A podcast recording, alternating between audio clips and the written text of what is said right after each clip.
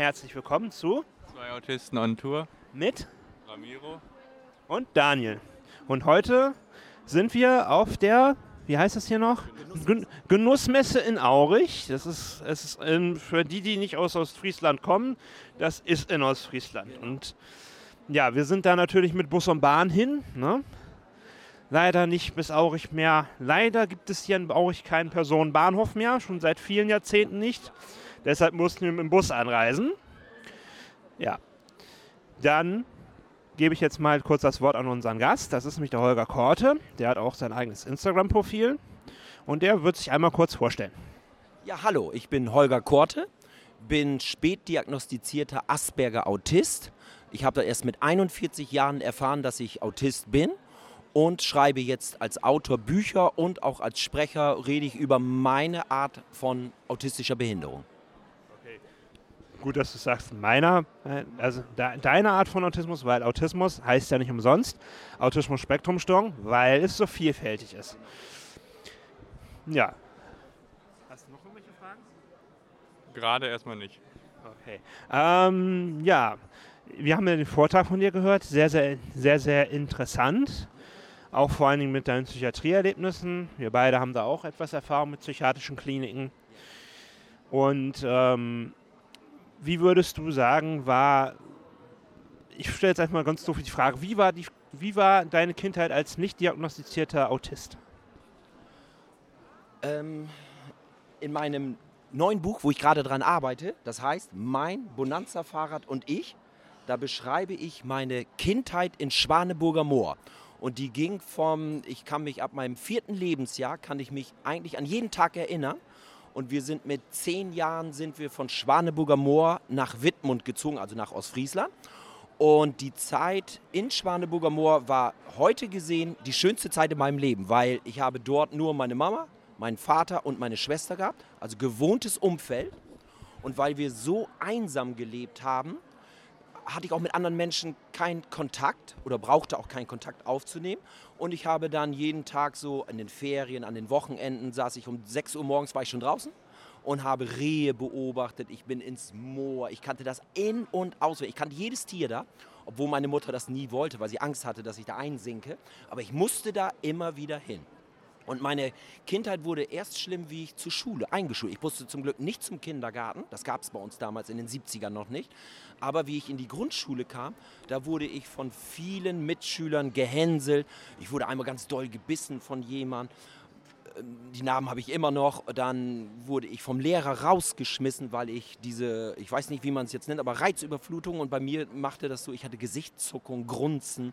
So richtig, es wurde immer lauter, je, je nervöser ich wurde. Und das hat den Lehrern damals natürlich nicht gefallen und dementsprechend musste meine Mutter ständig in der Schule aufkreuzen, sich eigentlich mehr oder weniger für mich rechtfertigen. Ich sollte dann sogar auf eine Sonderschule, so hieß das damals. Aber meine Mutter hat gesagt, nein, mein Sohn kommt da nicht hin. Und irgendwie hat sie es geschafft, dass ich dann doch in die normale Schule kam. Okay, du sagst gerade, du kannst dich an Erlebnisse seit deinem vierten Lebensjahr erinnern. Weißt du, an wem mich das erinnert? An den, an den Dr. Peter Schmidt ist ein, auch ein spätdiagnostizierter Autist. Der lebt heute unter der Woche in Frankfurt und seine Familie lebt sonst in Peine, hier in Niedersachsen. Da kommt er sogar auch her. Und ähm, der hat auch mal in seinem Buch beschrieben, dass, dass er sich seit seiner Geburt dran, dran erinnern kann. Also das heißt, es ist bei dir fast, fast genauso. Bei mir ist das nicht so. Ich kann mich nur noch an das erinnern, an das, was ich mich erinnern will. Nee, bei mir ist es selbst, und das ist so, wie ihr müsst euch vorstellen, wie so ein Videofilm ist das so. Wenn ich am Schreiben bin oder drüber nachdenke, dann ist das so, als wenn in meinem Gehirn vor meinen Augen läuft so das Leben wieder vorbei. Und ich kann das immer mehr ausholen, immer ins Detail reingehen und dementsprechend auch viel darüber sagen. Also, ja, dann erzähl mal, du sagst auch, ähm, Entschuldigung. Ähm, okay. Was meine Ziele sind. Ja. Hm, fällt dir gerade eine Frage ein? Zum Live-Interview bin ich auch nicht so gut. Macht ihr nicht so oft, ne? Aber ist Nee, das- schwer, so spontan auch, ne? Ich meine, ich habe das Ja. gelernt durch einfach meinen Arbeitsweg früher, ne? Ja. Eher schwer gefallen ist, Kunden, die halten ja keine Termine. Okay. Magst du denn mal etwas in knappen Worten etwas über deine Geschichte in der Psychiatrie mal was erzählen. Du hast uns hier ein Buch vorgestellt, äh, Offene Psychiatrie, worauf du auch hinweist, auch auf deinen Social-Media-Profilen. Magst du uns da mal so über deine Erfahrungen mal etwas mal erzählen? Ja, das erste ist ja, was in der Psychiatrie mit jedem Menschen gemacht wird, egal welche Behinderung, welcher Herkunft, Tabletten. Erstmal, um den Menschen auf Null runterzufahren. Das ist so, und bei mir war es ja so, dadurch, dass ich ja vorher eine Bauchspeicheldrüsen-OP hatte, durfte ich gar keine Tabletten. Aber das war dem Arzt sowas von egal. Und was natürlich auch, was ich nicht mit umgehen konnte, sind diese Gruppengespräche und sich das Elend der anderen anzuhören. Ich weiß, dass es schlimm ist alles und ich weiß auch, dass es diese Kliniken geben muss. Aber damals für mich als Autist war es unerträglich, immer in diese Menschenmengen zu sitzen und dann dieses ganze Elend einfach zu hören, dass es so viele schlimme Sachen gibt.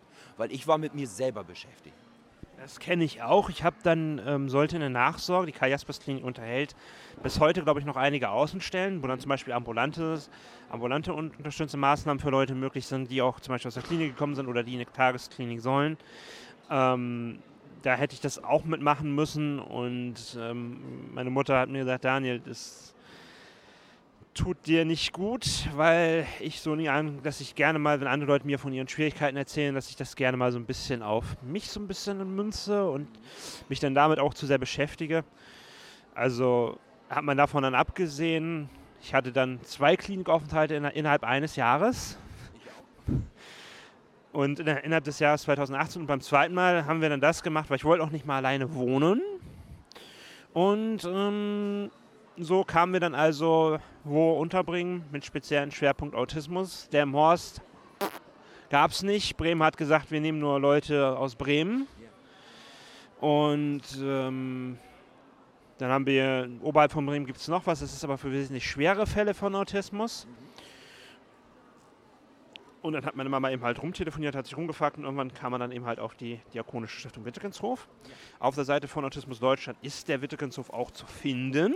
Das muss man hier mal sagen. Der Diakonische Stiftung Wittekenshof unterhält auch ein ambulantes Zentrum für Leute, also für Leute, die ambulant. Das heißt, das kann man auch oben auf dem Campus sagen wieder zu. Das ist der Hauptsitz der Diakonischen Stiftung Wittekenshof. Da gibt es auch eine Therapieeinrichtung und wo wir wohnen, ist dann tatsächlich im ja, wir wohnen in einem der Geschäftsbereiche. Das ist der Geschäftsbereich 2. Zu dem gehört auch zum Beispiel dieses schöne Kontakt- und Informationszentrum in Bad Oeynhausen. Das ist ein Begegnungsort für Menschen ohne und mit Behinderung und ähm, wird auch gerne von uns in letzter Zeit besucht vom Wohnbereich aus. Ne? Und ähm, die haben eben halt auch einen Bereich, das ist, die, äh, ja, das ist, ist immer der Bereich, wo wir wohnen das ist eben halt der spezielle Wohnbereich für Menschen mit Autismus. Da ist der Schwerpunkt wirklich auf Menschen mit Autismus. Die Mitarbeiter, die hinkommen, die fangen da irgendwann mal an, aber nach und nach bekommen die die Schulung erstmal, was sind, was sind die Grundlagen. Ja. Liebe Mitarbeiter, ich weiß, einige von euch hören den Podcast hier. Schickt, schickt uns eine Signal oder schickt uns eine Nachricht auf Instagram, weil die folgen uns nämlich auch ein paar, wenn wir hier gerade ein bisschen Unsinn erzählen oder sprecht uns einfach an. Ähm, also die bekommen dann durchaus schon mal Grundlagen vermittelt und der Rest ist dann eben halt einfach Praxis mit uns, weil, wie gesagt, es heißt ja nicht umsonst Autismus-Spektrum-Störung, weil wir eben halt von bis da haben. Wir haben einen, der spricht nur, wenn er will und wenn du zu ihm sagst, guten Morgen, dann und der keine Lust hat, mit dir zu sprechen, spricht er nicht mit dir. Das ist aber auch nicht schlimm, der gehört genauso zu uns. Wir haben auch sexuelle Leute mit anderen sexuellen Identitäten oder anderen Geschlechtsidentitäten. Ja. Das ist auch sehr interessant.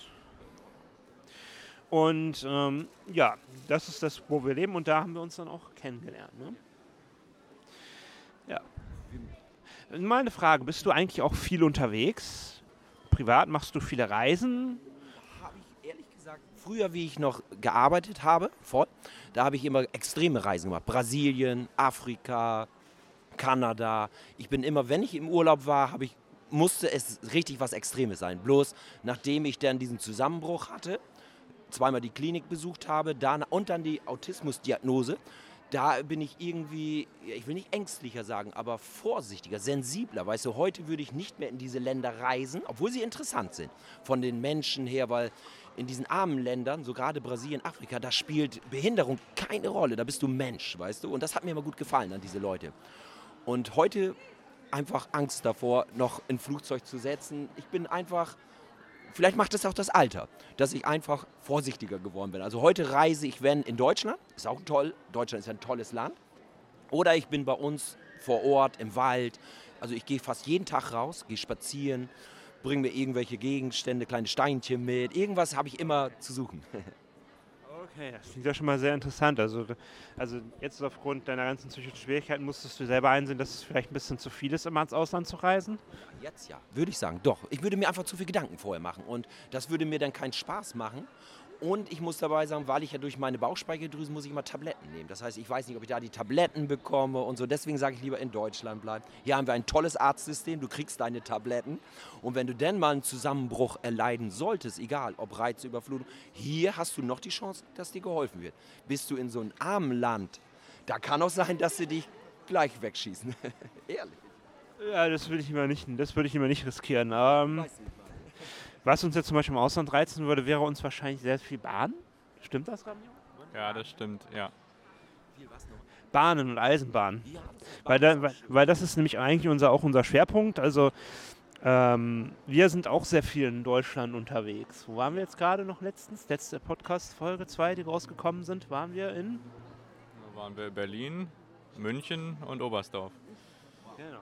Das machen wir dann. Äh, ja, wir zahlen noch nicht. Wir zahlen noch teilweise gar nichts für den Zug, weil der Ramiro hat nämlich eine Wertmarke samt B, ne? Ja.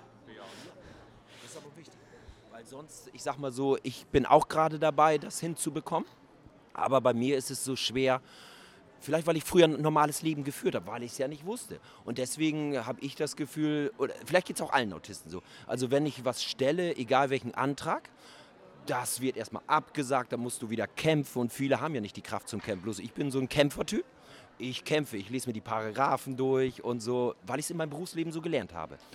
Und deswegen arbeite ich da so lange dran, bis ich dieses B bekomme, weil ich traue mich alleine gar nicht in Zug zu setzen. Ich wäre auch alleine nicht hier. Ich muss immer meine Bezugsperson dabei haben, der ich vertrauen kann. Die muss nicht unmittelbar neben mir stehen, aber ich muss wissen, sie ist da. Und das ist für mich wichtig. Und da kämpfe ich jetzt darum, dass ich das hinbekomme. Wünschen wir dir dabei viel, viel Erfolg, viel, viel Spaß mit dem Versorgungsamt.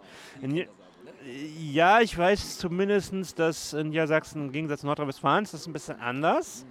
16 Bundesländer, 16 Mal machen sie manche Aufgaben, die sie machen müssen, wie sie wollen.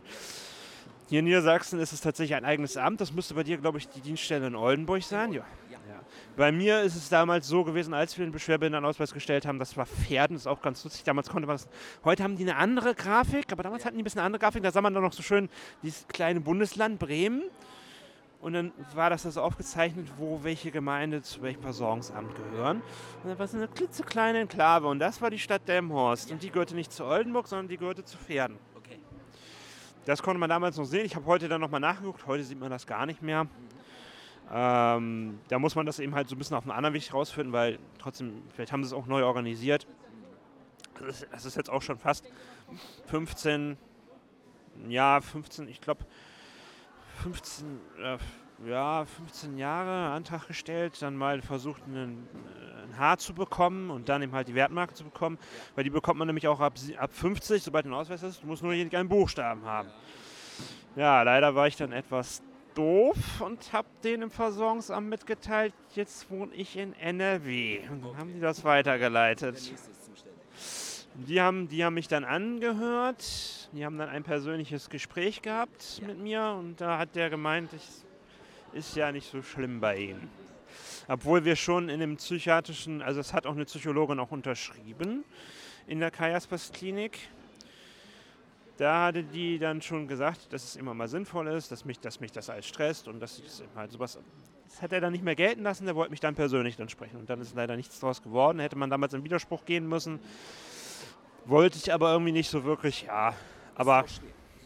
Ja, ja, ja, ja. Bei mir ist es so, dadurch, dass ich eben als Beruf auch Diplom-Ingenieur studiert und wenn du 20 Jahre ein Geschäft gehabt und ich war Sachverständiger, das heißt, ich habe mich jeden Tag mit Gesetze beschäftigt, dann weißt du natürlich, egal welches Gesetz du liest, auch das mit B und sowas. Aber man muss sich mit auskennen und man kann auch nicht immer sich gleich einen Anwalt nehmen. Das kostet ja auch Geld. Ich kann mir zum Glück, was heißt zum Glück? Ich versuche mir selber zu helfen. Es klappt auch nicht immer. Deswegen, ich kämpfe und hoffe, dass es klappt. Was machen denn deine Kinder beruflich jetzt aktuell? Genau, ich habe ähm, vier Kinder, davon ähm, eine Tochter, die ist 22, die, nicht stimmt, Entschuldigung, 24. Und die hat ähm, erst beim Gericht gelernt und jetzt macht sie eine neue Ausbildung, ist sie angefangen bei der Polizei in Köln. Die wohnen in Nordrhein-Westfalen. Und dann habe ich noch Drillinge. Ja, die sind 2000 geboren und unter den Drillingen ist Johannes, das ist mein Sohn und der ist selber Asperger-Autist. Der hat mich zum Beispiel jetzt nach ja, 19 Jahren, letztes Jahr, das erste Mal geschafft, mich zu besuchen. Und sein Freund, Vincent heißt er, ist selber Autist.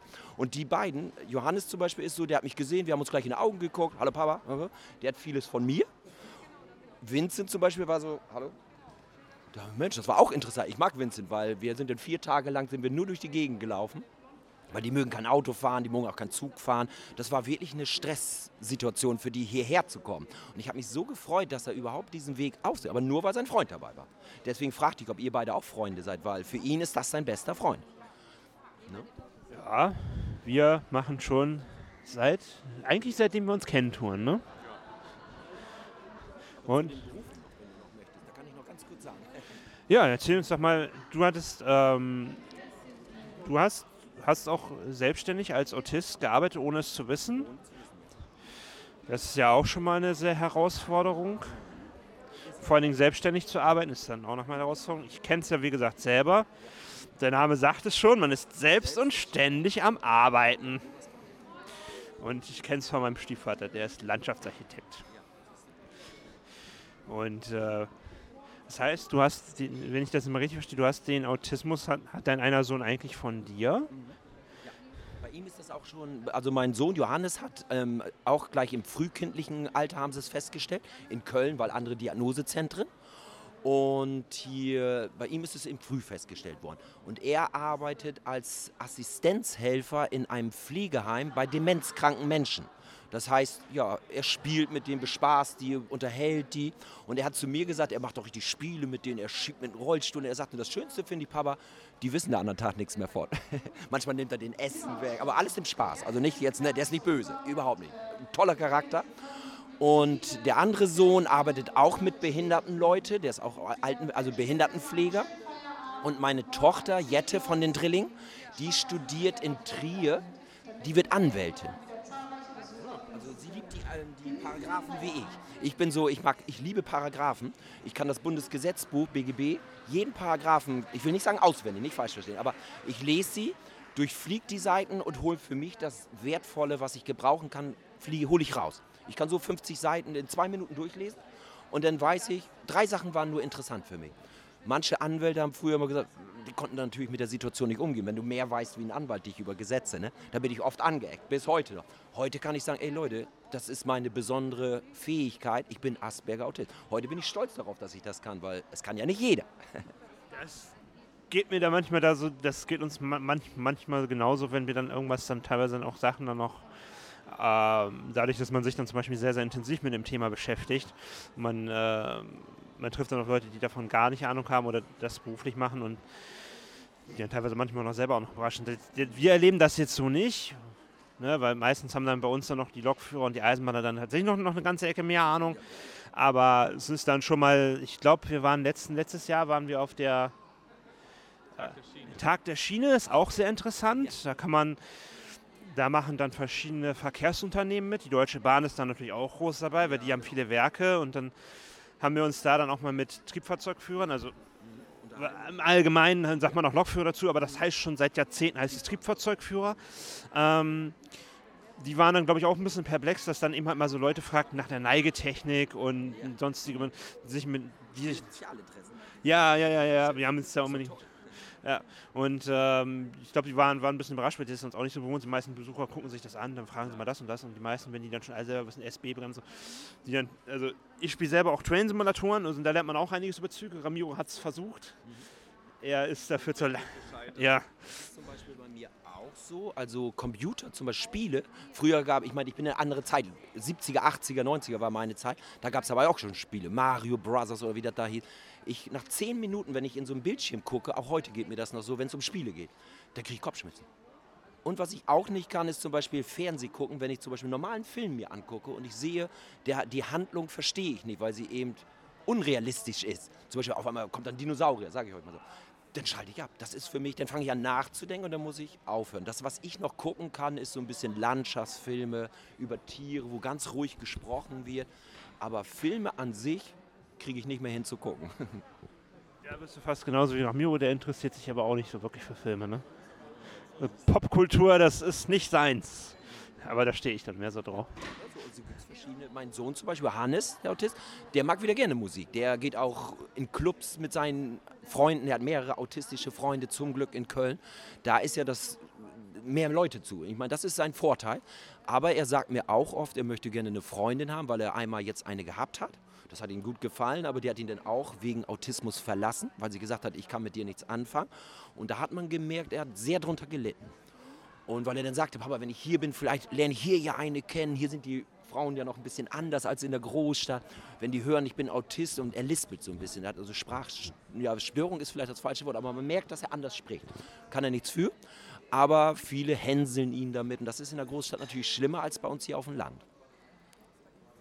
Ja, das kann man anders sehen. Es gibt Leute, die fühlen sich eher in der Großstadt zum Beispiel, weil sie dann zum Beispiel eine andere sexuelle Identität haben und je nachdem, wie konservativ die Gegend ist, da sind die sich, fühlen die sich dann, wenn die dann zum Beispiel in eine andere Gegend ziehen oder eine größere Stadt, wo die noch mehr, wesentlich mehr Community haben.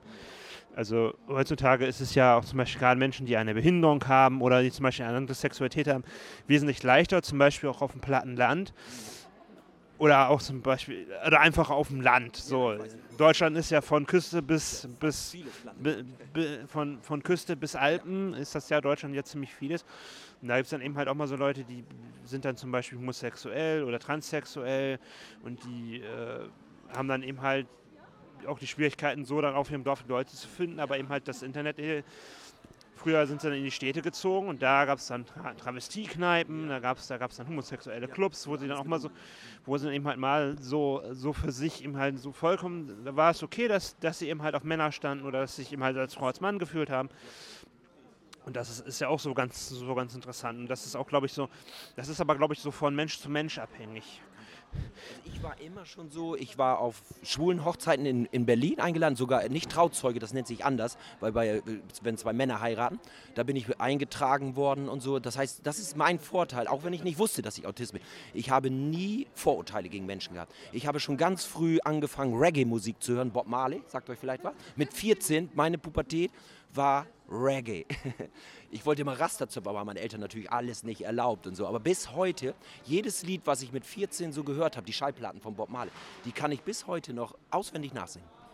Und so habe ich so, äh, ich hatte so immer die Purple und später so äh, ganz, ich höre keine Schlager und so Bluesmusik. Ich habe ganz andere Richtung wie der normale, sage ich mal.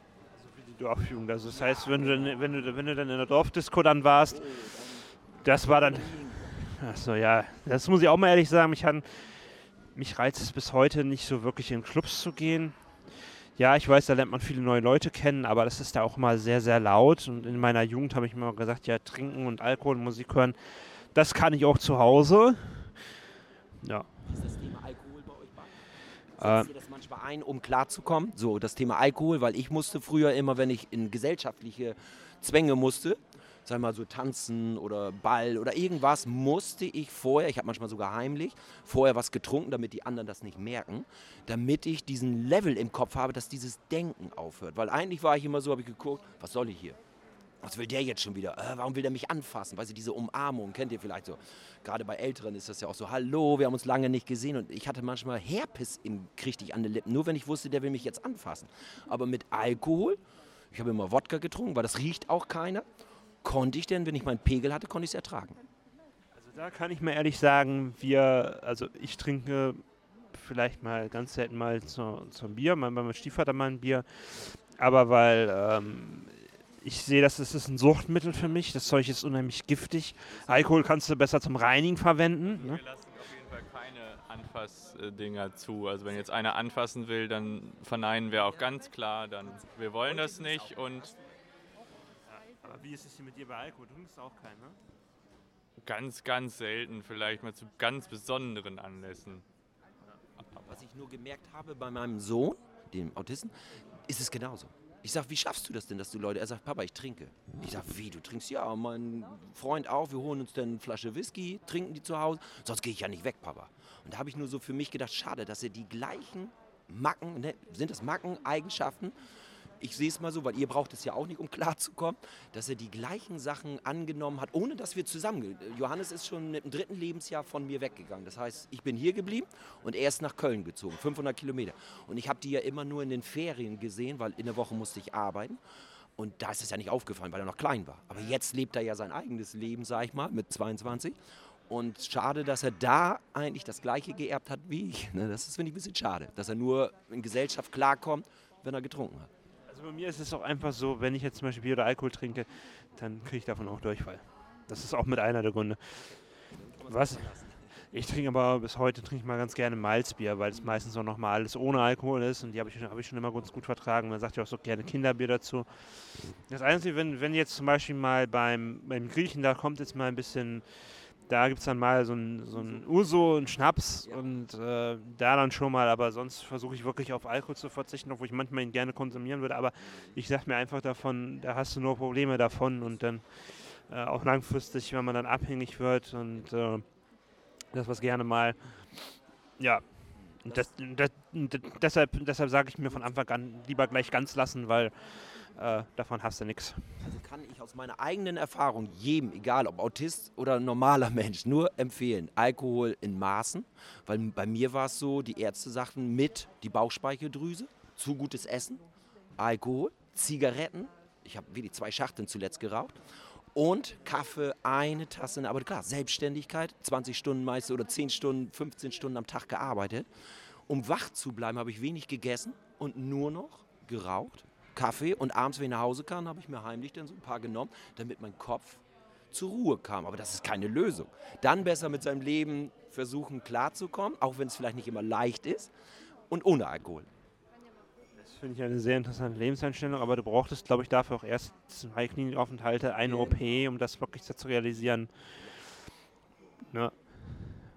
Wie hast du eigentlich jetzt die Corona-Zeit jetzt so für dich jetzt so erlebt? Also ich für mich, ich bin wie so ein Mensch so, ich gehe nur in bestimmte Läden, weil ich da auch alles kenne und ich weiß auch, wie viel Kilogramm was kostet, wie viel Fett, wie viel Zucker, weil ich auf alles sehr achten muss. Und deswegen, ich bin wie so ein Mensch, der immer sehr viel Abstand gehalten hat und ich fand sogar die Corona-Zeit autismusfreundlich. Für mich, aber nur für mich, weil ich ja nicht viel weggehe und so. Also und dieser Abstand, das hat mir gefallen, dass die Menschen vorsichtig miteinander sind. Ne? Mir ging das da fast genauso. Kannst du gleich nochmal sagen, wie es dir ging, Camillo, damit? Es war von auf jeden Fall mehr angenehmer, äh, weil auch dann die Leute nicht so dicht aufeinander gehockt haben. Wir waren dann letztes Jahr einmal, wann war das noch? Wann waren wir in Amsterdam? Nee, nicht Amsterdam, sondern in Enschede. Enschede, Holland, ja. Ich glaube, letztes Jahr im Sommer. Ja, letztes Jahr im Sommer und ja, dann, die haben ja von Anfang an auf die Regeln gepfiffen.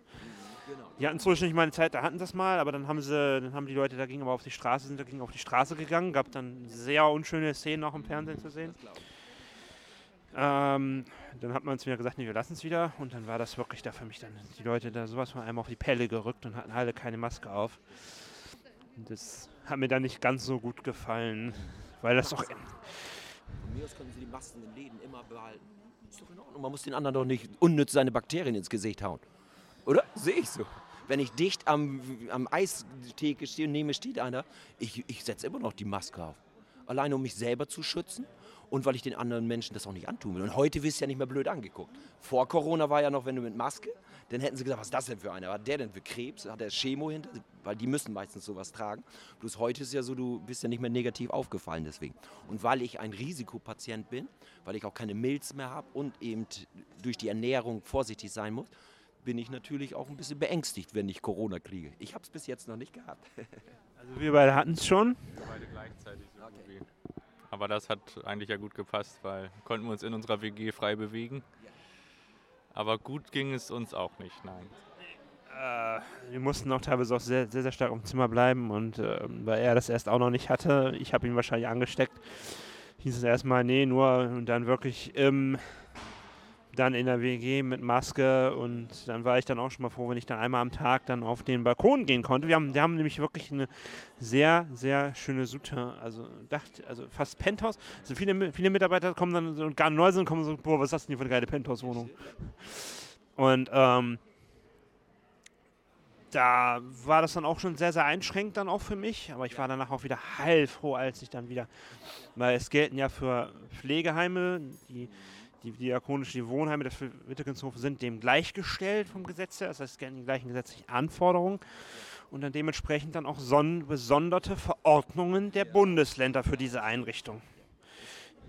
Und ähm, den allgemein stand dann drin, ja, nach fünf Tagen können sie raus. Und dann habe ich nochmal nachgeguckt und sagte mit es ist nicht so. Das ist ja das, was ja für den Mitarbeiter der Diakonische Stiftung ja für eine eigene Wohnung, für ein eigenes Lebenumfeld gilt, aber hier gilt die besonderen Bestimmungen für die Bewohner. Und das musste ich dann auch erstmal tatsächlich erstmal nachgucken. Und da stand es ein bisschen anders drin, aber dann irgendwann war ich dann eben halt, äh, habe mich dann freigetestet bei uns zu Hause und dann hieß es, äh, darfst wieder raus und dann erstmal so ganz langsam und dann erstmal auch nochmal weiter nochmal zur äh, zum Hausarzt nochmal gegangen, weil ich dann auch noch Urlaub hatte. Ich habe gesagt, wenn ich mich hier schon erholen muss von einer Krankheit, dann lasse ich mich, dann lasse ich mich krank schreiben. Dann habe ich mich nochmal krank schreiben lassen für fünf, Werk, für fünf Werktage, weil ich dann Urlaub hatte. Die habe ich dann auch wieder gekriegt. Und eigentlich hatten wir auch geplant, dann nach Bayern zu fahren um seinen Geburtstag herum. Aber wir können von Glück reden, dass da Eisregen zu der Zeit gekommen ist und wir Corona hatten. Also wir wären eh wenig angekommen. Nicht schön gewesen. Wäre, wäre nicht schön gewesen. Mhm. Frage stellen an euch? Du darfst uns auch Fragen stellen. Was mich mal interessieren würde, ich denke mal, ihr seid ja auch bei Instagram und Facebook sehr aktiv und auch in Gruppen, so wie Autismus verbindet, Autismus anders. Kennt ihr diese Gruppen? Da gibt es ja unzählige. Ich bin natürlich am Anfang mit meiner Euphorie, wie ich neu mit dem angefangen bin, weil ich bin ja ein später Jahrgang. Ich bin nicht mit dem groß geworden, so wie ihr. So, und dann habe ich natürlich die angeklickt, auch mal, also auch mal Berichte reingesetzt, für mein Buch geworben. Was mir fest, also was mir aufgefallen ist, und da würde ich einfach mal euren Rat wissen, ob das bei euch auch so ist, so wie jetzt, wenn wir einen Podcast machen und wir reden ja über bestimmte Dinge, dass es da dann doch wieder Betroffene gibt, auch Administratoren, die dann auf einmal so komischen Senf dazugeben. Weißt du, wie ich meine? So, ja, das ist alles falsch, wie ihr das seht als wenn die selber nicht unter einschätzen können, dass es, wie du sagst, äh, Autismus ist ein weites Spektrum. Wir drei sind auf unsere Art, aber das heißt ja nicht, dass die anderen so sind. Aber ich finde es schade, wo ich mich oft gekränkt fühle. Gefühl auch, ich bin jetzt ein bisschen vorsichtiger geworden mit Texte, wo ich dann einfach merke, die machen sich da gleich in diese Schiene rein und sowas. Habt ihr sowas auch schon erlebt, wenn ihr da was reinsetzt in diese Podcasts zum Beispiel Geschichten? Negative Kommentare ganz ehrlich. Ich glaube, so richtig Kommentare sind noch gar nicht gekommen. Nee, sind, sind, sind noch gar nicht gekommen, aber man, man muss sich da dann eben halt, äh, ich glaube, wir werden hier auch gleich rausgejagt. aber wir sitzen sind ja hier, hier, hier in einem Stand. Ähm, also meistens sind es dann tatsächlich so, äh, wir sind jetzt auch nicht so aktiv in den, in den Autismusgruppen und ähm, wir veröffentlichen meistens so unseren Podcast, weil ähm, also für mich würde ich das jetzt einfach mal so sagen, weil wenn wir uns die ganzen negativen Kommentare durchnehmen und das zieht einen runter, dann gucken wir uns dann eben halt dann mal an, wenn einer dann mal zum Beispiel ein Bild kommentiert. Wir machen auch mal sehr, sehr viele Fotos. Wir machen selber Fotos mit Kameras, mit richtigen Kameras, mit Smartphones. Äh, mit Smartphones machen wir dann meistens die, die dann direkt instant eben halt veröffentlicht werden. Ähm, mit meiner großen Spiegelflex oder auch mit deinem Fotoapparat, das machen wir dann meistens dann immer hin, hinterher, weil ähm, jetzt kommt ein bisschen Technik, so ein Smartphone-Linse, die, ich meine, die haben heutzutage die Hammer-Auflösung, Hammer-Bildqualität. Ja. Und es gibt auch schon Smartphones, die haben Linsen und wo man dann auch, wo man auch richtig, also richtig mit optischen Zoom arbeiten kann. Ja. Das haben aber die wenigsten Smartphones. Mhm. Und die meisten tatsächlich Zoom ist runterrechnen von Pixeln. Und ja. das wird dann irgendwann wird es dann verwaschen. Mhm, genau. Und was ich als allererstes immer bei meinen richtigen Kameras gemacht habe, mhm auch bei, den, bei der hier, die hat das gar nicht. Die braucht aber auch gar keinen digitalen Zoom. Da habe ich das immer ausgeschaltet. Ich habe dann mal eine Zeit lang mit der Kamera von meinem Vater dann rumexperimentiert, Da habe ich aber gesagt, das wird zu pixelig, das ist dann nachher nicht mehr schön. Und dann deshalb dann nochmal eben halt zum Beispiel eben halt ein Smartphone, da kannst du, mit dem hier kann ich zwei verschiedene Perspektiven machen, aber ich kann nicht richtig zoomen. Das heißt, ich kann jetzt nicht zum Beispiel, ich habe zwei feste Brennweiten hier bei meinem Smartphone. Das war es dann aber auch schon. Und deshalb, deshalb setze ich dann immer noch auf meine klassische Spiegelflex-Kamera oder Ramiro setzt auf seine Kamera mit optischem Zoom. Weil du einfach dann auch, wie gesagt, du vergrößerst das Objekt dann wirklich, ohne dass die Bildqualität beeinflusst wird. Und das ist, das ist eben halt, das ist das, warum wir ja, das ist es, warum wir eine echte Kamera dann auch nehmen. Jetzt kommen wir wieder zum Thema Kommentare zu. Ja, Meistens sind es, also unter unserem Podcast auf Spotify oder auf den verschiedenen Plattformen, mhm. Das ist ja einfach nur Ausstrahlen des. Podcasts. Die benutzen wir eigentlich nur sozusagen, um es ah, okay. on air zu bringen. Und ähm, das heißt, man kann euch gar nicht angreifen. das ist ja, das ist auch schon mal ganz gut. Ähm, bei YouTube musste man sich überlegen, ob man das macht, weil es da sehr, sehr viele Leute gibt, die sehr, sehr ableistisch sind. Und ähm, mit Abelismus, kurze Erklärung für nicht wissenden Zuhörer, das ist einfach Behindertenfeindlichkeit. Und ähm, dann wäre auch, auch die Frage, ob man da Kommentare zulässt, weil das kann einerseits kann das lebhafte Diskussion sein, aber da gibt es immer sehr, sehr viele Leute, die sehr, sehr tief, sehr, sehr viel negativ sagen. Ja, schade, ne? Und das und ähm, ja klar, es steht jedem zu, seine Meinung frei. Aber wir sitzen doch alle in einem Boot, denke ich denn immer. Wenn ich das denn lese, ich will doch keinen Menschen angreifen. Ich habe nur mal ein anderes Leben geführt. Aber das heißt ja nicht, dass ich deswegen, auch wenn ich poste zum Beispiel, weil ich einen schönen Garten habe, sagen die, du machst ja alles falsch, weil derjenige vielleicht in seinem Zimmer sitzt und nicht raus kann. Aber ich, mein Spezialinteresse ist zum Beispiel Steine sammeln. Ich renne 10.000 Meter oder 10 Kilometer am Tag und sammle Steine. Ich komme mit einem Rucksack voll Steine, die ich gar nicht schleppen kann.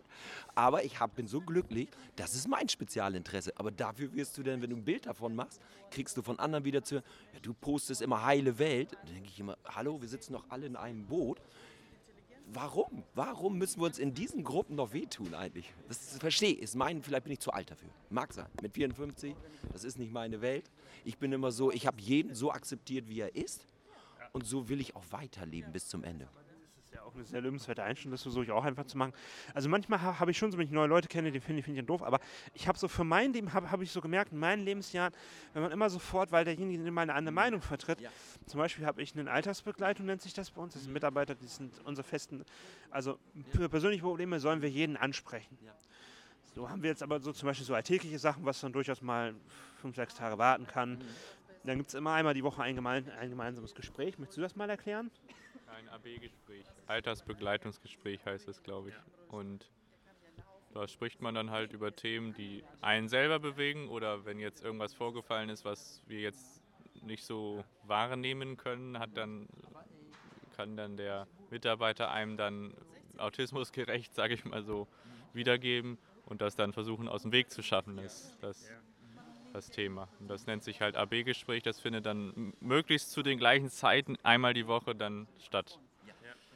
Das ist eben halt so, da habe ich jetzt auch zum Beispiel meinen mein BSL, ich nenne ihn jetzt nicht, aber er hört die Podcast-Folge hier, er weiß, dass ich ihn an, dass ich ihn hier meine. Ähm, da habe ich zum Beispiel auch, wenn ich ihn früher jetzt gekannt hätte, hätte ich mit ihm nichts mehr zu tun haben wollen, weil er eine andere Meinung von mir hatte. Aber ich habe dann einfach, einfach so für mich so gemerkt, es ist, ist ganz gut, weil man da manchmal auch total anderen Input bekommt sehe jeden Menschen, so wie euch beide auch. Ich bin froh, dass ihr überhaupt diesen Weg gewählt habt und auch die Kraft und den Mut habt, mit mir so ein Interview zu führen. Ist ja auch nicht selbstverständlich. Aber ich weiß heute Abend, das nehme ich mit in meine Gedanken und freue mich natürlich auch riesig darüber. Ne? Das finden wir schon mal sehr gut. Was uns ein bisschen, was mich ein bisschen gewundert hat, ist, dass du aus, es gibt so viele Fachkongresse zum Thema Autismus und ausgerechnet du gehst auf eine Messe mit viel, viel Publikumsverkehr, mhm. die eigentlich sich zum Thema Speisen, Soßen, Suppen und Seifen und ähm, Suchtmittel nennen wir es. Ja. Also ein, ja, Alkohol kann ja auch ein Wein, kann ja auch ein Genussmittel sein. Ne? Ich sage jetzt aber ganz bewusst Suchtmittel, weil das ist für mich, das ist nicht, soll hier nicht negativ gemeint sein, hier auf die Aussteller. Ähm, aber ich kann dir sagen, warum ich. Also es ist so, ähm, die Veranstalterin die hat mich in Wittmund auf einer Lesung kennengelernt. Das heißt, sie hat sich auch diese einstündige Lesung aus meinem Buch ähm, angehört. Und danach ist sie persönlich auf mich zugekommen, hat sich vorgestellt und hat zu mir gesagt, du hast so interessant gelesen und ich habe über dieses Thema, kannte ich vorher nicht. Und jetzt verstehe ich, und sie kannte mich natürlich von früher auch, weißt du, diese beiden Seiten. Und da sagte sie zu mir, ich mache dann und dann eine Genussmesse. Und da habe ich gleich gesagt, Genuss, genau die gleichen Themen wie du. Essen, trinken, hallo, ich darf ja sowieso alles sowas nicht ich trinke auch nichts mehr und alle, ich rauche nicht mehr und so. Sagt sie, Lesen ist auch ein Genuss für viele Menschen. Hier kommen Menschen, die nicht 0815 sind, die auch vielleicht schon ein bisschen Lebenserfahrung haben. Und zu dem Thema, wenn du genauso auftrittst wie auf deine Lesung, bitte komm. Dann hat sie wirklich zweimal angerufen. Ich habe natürlich mit vielen drüber gesprochen. Ich habe damals sogar wirklich auch wichtige Menschen mir noch angerufen, die sagten auch ganz ehrlich, wenn du sagst, du hast die Kraft dazu und sie sagt, sie möchte dich dafür haben, mach es. Und heute bin ich froh, dass ich es gemacht habe. Weil ich merke, viele laufen hier vorbei, auch ältere Leute, die einfach von dem Thema was hören wollen. Also ich finde es ein bisschen ungewöhnlich, weil ich bisher eigentlich so das Thema Autismus und dass einer dazu ein Buch vorstellt, eigentlich eher von Autismuskongressen gibt. Ich war selber auch schon auf einem. Wir haben noch mal vor, wenn hier das Mitarbeiter oder sonstige Leute, die Kontakt zu Autismus Deutschland haben, dass wir irgendwann mal da uns da mal anmelden. Das machen wir eigentlich mit ein bisschen Vorbereitung. Ja. Dass wir, es gibt ja den Autismustreff in Ostfriesland, Mhm. wird, wird geleitet von Frank Fahr, ist auch Der ein... kommt morgen. Der wollte heute schon kommen. Ach so, echt. Das ist, so, ist er ein, merkt, dass ich viel mache. Und er will natürlich, er sieht an meinen Bildern und dass ich aktiv bin und ja auch weiterschreibe. Ja. Und ich sage so, ich möchte ins Fernsehen, das ist der nächste Schritt. Ich will sehen, dass ich einfach auf meine Lebensgeschichte, wie das bei mir gelaufen ist, auch mit den Höhen und Tiefen, möchte ich im Fernsehen darauf aufmerksam machen. Und das findet er natürlich auch sehr interessant. Und deswegen will er morgen kommen und dann wollen wir einfach sprechen, was man in Ostfriesland noch, noch mehr auf die Beine stellen kann. Weil ich bin gerade am Anfang und er macht es ja schon Jahre. Und er sagt, Holger, so wie du es machst, ist interessant. Lass uns mal kennenlernen. okay, dann bestell ihm mal schöne Grüße von uns. Wir werden auch noch, wir sind auch in der Gruppe doch drin, da wird auch regelmäßig die Podcast-Folge, also ein Link dazu veröffentlicht, Ja. weil das eben halt auch eine interessante Peer-Gruppe für uns ist. Und wir haben mal vor, als mal langsam uns ranzutasten, mal live vor Publikum aufzutreten. Und dann eben halt mit natürlich diesem Gerät, vielleicht noch einem anderen Leihgerät, das wissen wir aber auch noch nicht, weil die Stadt, also das haben wir alles noch nicht so wirklich durchexerziert. Wir wollen die Leute erstmal erstmal da kennenlernen, waren wir jetzt erstmal da. Und dann wollen wir mal, das ist natürlich eine Absprache mit denen, dann eben halt mal live dann eben halt mal erzählen von unseren Touren und dann vielleicht auch mal so ein bisschen mit direktem Feedback vom Publikum arbeiten, weil das ist auch mal sehr, sehr interessant, weil bisher ist es eigentlich nur immer sozusagen ein Dialog zwischen zwei Personen und ähm, relativ wenig Leute uns dann auch zum Beispiel dann ich muss mal sagen, Feedback ist ein bisschen schwierig direkt unter die Folge, weil Instagram erlaubt leider keine Links einfügen. Deshalb sind wir auch bei Tumblr. Da kannst du einfach einen Link einfügen, die ziehen sich dann alles daraus und die Leute können dann direkt darauf gehen. Das ist dann wie ein Blogbeitrag. Und das ist, das ist eben halt, das, das ist eben halt, warum wir eben halt auf zwei Plattformen sind. Weil Insta ist sehr, sehr reichweitenstark. Ja. Ähm, das haben viele Leute, aber Tumblr haben auch viele Leute und da sind auch sehr, sehr viele Peer- Groups. Also da gibt es auch, also wir haben, wir haben da auch sehr, sehr viele interessante ähm, Leute mit zum Thema Eisenbahn. Und ähm, wir versuchen da auch mal regelmäßig uns Leute rauszusuchen, die uns, uns gefallen und dann äh, folgen wir denen auch Ja. und ähm, mal gucken, vielleicht ergibt sich dadurch dann auch Reichweite. Du kriegst natürlich auch von uns, dass die Folge hier einmal zum Anhören. Das ist, ist dann allerdings ähm, da hier auch, ähm, sagen wir es mal so, die wird wahrscheinlich so in Schnitt gehen. Nicht wundern, wenn nicht wundern, wenn dann eben halt ein bisschen das Gespräch ein bisschen schneller ist. Nicht, dass wir die Geschwindigkeit erhöhen, es fliegen nur die Pausen raus. Verstehe ich. Und ähm, dann wird das Ganze, dann wird das Ganze demnächst wahrscheinlich auch, ich weiß noch nicht, wann wir es veröffentlichen, weil jetzt nächste Woche erstmal wir, diesen Sonntag haben wir, morgen haben wir relativ einiges um die Ohren. Ne, da bleibt mir auch nicht viel Zeit zum Schneiden, deshalb wird es nicht sofort erfolgen. Alles gut, aber da kriege ich dann von euch einen Link. Ja, du bekommst den dann, ähm, das würden wir dir dann einfach dann einfach dann über direkte Messages dann, dann zuschicken. Da kannst du das dann anhören auf, auf, auf Spotify. Wir freuen, wenn der weiter verbreitet wird. Natürlich, also Ja. ich habe ja 4000 Follows und so, auch bei Instagram über 1000 schon. Und ich will wachsen. Ja, Ich habe gesagt, ich mache das ja nicht aus, ja, Spaß ist das falsche Wort. Wie ihr wisst selber, ich kann mit meinem Tag auf was anderes anfangen. Ich habe ja ein Ziel und ich will, ich will einfach, mein Ziel ist es, zu versuchen, den Menschen meine Art darzubringen, weil ich leide ja in dem Sinne nicht. Leiden haben ja die Menschen eigentlich, die uns nicht verstehen. Die leiden ja. Wenn man uns so nimmt, wie wir sind, kommen wir mit denen aus und die auch mit uns. Und das ist so, was ich so, weil ich in Öffentlichkeitsarbeit gewohnt bin durch mein früheriges Leben, möchte ich das jetzt einfach wieder ausleben. Das heißt, du möchtest dich für Menschen mit Behinderung einsetzen. Frage ich jetzt mal so ganz, ganz konkret, weil da kann ich mir auch sagen, das mache ich nämlich auch, weil ich bin nämlich in zwei Beiräten im, bei uns, äh, einmal bei uns äh, in der Stadt Bad Oeynhausen, die haben tatsächlich auch einen Beirat für Menschen mit Behinderung und seit letztem Jahr offiziell auch auf Kreisebene. Und da habe ich schon so manches dann schon anregen können und ähm, jetzt nicht besonders viel, weil man hat da nicht ganz so viel, ganz so viel mit der Stadtverwaltung zu tun. Also was ich mir jetzt auch nochmal vorhabe, ist auch nochmal einfach für, wieder versuchen in die Politik, weil das habe ich auch schon hier gemacht, als ich hier in dem Haus meine eigene Wohnung hatte. Dann bin ich ja auch irgendwann in die Politik, weil ich auch junge Leute kennenlernen wollte. Und da war dann eben halt auch, jetzt kommen wir wieder zum Thema Menschen. Und ich hatte, vorher mal sehr, sehr, sehr viel Sendungen, so krawallige Sendungen, so wie auf Streife. Ich gucke es bis heute noch. Offiziell, also ich guck's ich gucke es auf YouTube, aber nicht über YouTube. Ich, ich habe ich hab natürlich auch meinen eigenen äh, Google, also meinen eigenen Google-Account. Dadurch hast du dann eben halt auch YouTube. Da folge ich dem nicht mehr, weil ich da so viele andere Sachen habe. Da gibt es andere Plattformen, über die, über die ich das gucken kann. Und ähm, da hatte ich, da hatte ich immer so kennengelernt, die meisten Jugendlichen sind Krawalle, die wollen sich immer gleich einen auf die Mütze hauen und, äh, und so immer halt so, ja, und ich hatte in meiner Jugend auch nicht gerade, bis ich dann mich mal angefangen habe, dann durchzusetzen, hatte ich eine nicht sehr schöne Kindheit und Jugend. Ich hatte durchaus Freunde, aber das waren ganz selten. Und dann auch mal Zeit lang gar keine. War ich selber auch, auch mal blöd zu anderen Leuten, muss ich ja auch ganz ehrlich gestehen. Und ähm, dann haben die mich auch irgendwann dann auch so als einen der ihren noch akzeptiert, aber dann eben halt so immer nur, das war immer nur so Schule, dann sind die Kontakt geloren, weil ich auch nicht so richtig, ich wusste ja bis zu meinem 25. Lebensjahr im Gegensatz zu dir, Ramio, wusste ich ja nicht, dass ich Autist bin. Da kamen wir erst mit 24 drauf. Da war schon mein Vater, der war es auch.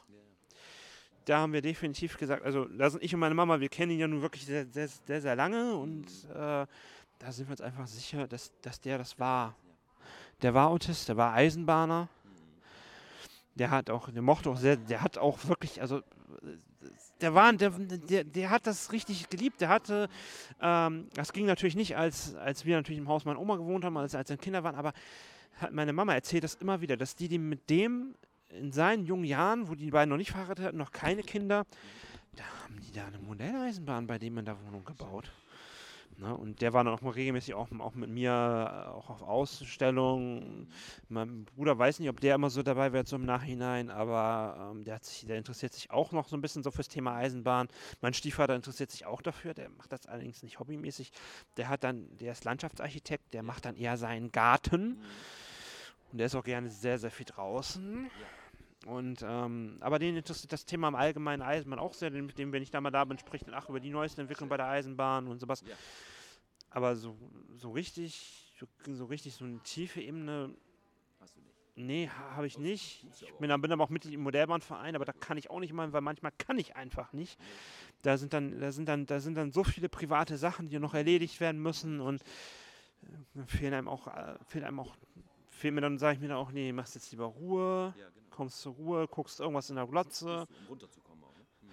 Ja, das ist, ist, dann eben halt so, warum ich dann eben halt nicht ganz so sehr dabei bin. Aber ich veröffentliche auch regelmäßig dort auch meine Podcast-Folgen, weil ich da auch weiß, da sind auch Leute, die sind am Thema Eisenbahn allgemein interessiert, dann eben halt auch dabei und äh, hm. ja. Will ich jetzt aber nicht abbrechen. Ich weiß. Ja, also dann sagen wir mal, ich sagte mal auch mal vielen Dank, dass, dass du spontan Zeit für uns gefunden hast. Mhm. Ramiro, möchtest du noch was sagen? Ja, ich sage nur vielen, vielen, vielen Dank. Und letzte Worte? Ja, ich sage euch auch vielen Dank. Schön, dass ihr überhaupt gekommen seid und dass ihr mir die Möglichkeit gegeben habt, dass ich euch ein paar Fragen beantworten darf. Dankeschön. Ja. Und, und ich hoffe, dass wir uns noch öfters sehen. Ich gebe dir nur mal einen Tipp, guck mal Autismus Deutschland, weil mhm. dein Thema ist auch nicht sehr interessant. Die sind immer an sehr, sehr vielfältigen Autoren. Also nicht nur, dass da jemand wie Kai Vogelei oder mhm. der Bundesbehindertenbeauftragte mal sehr, sehr tolle Worte dazu gesagt hat. Ja ähm, da habe ich auch mal einen sehr interessanten Artikel mal geschrieben. Mhm. So, da gibt es sehr, sehr viel. Schreiben und so, das will ich auch noch alles. Hab noch viele Ideen. Wir werden noch viel voneinander hören, das weiß ich. Das hoffe ich. ne? Und wir danken dir erstmal und vor allem auch deiner Begleitperson, dass sie jetzt erstmal das alles alleine da gemacht hat. Ja. ja. Dann wünschen wir noch dir und dem Zuhörer noch alles Gute. Wir halten jetzt hier bewusst etwas weiter weg, das kann ich nachher aber lauter machen. Mhm. Und dann sagen wir mal Tschüss. Ja, tschüss und schönen Abend. Ne?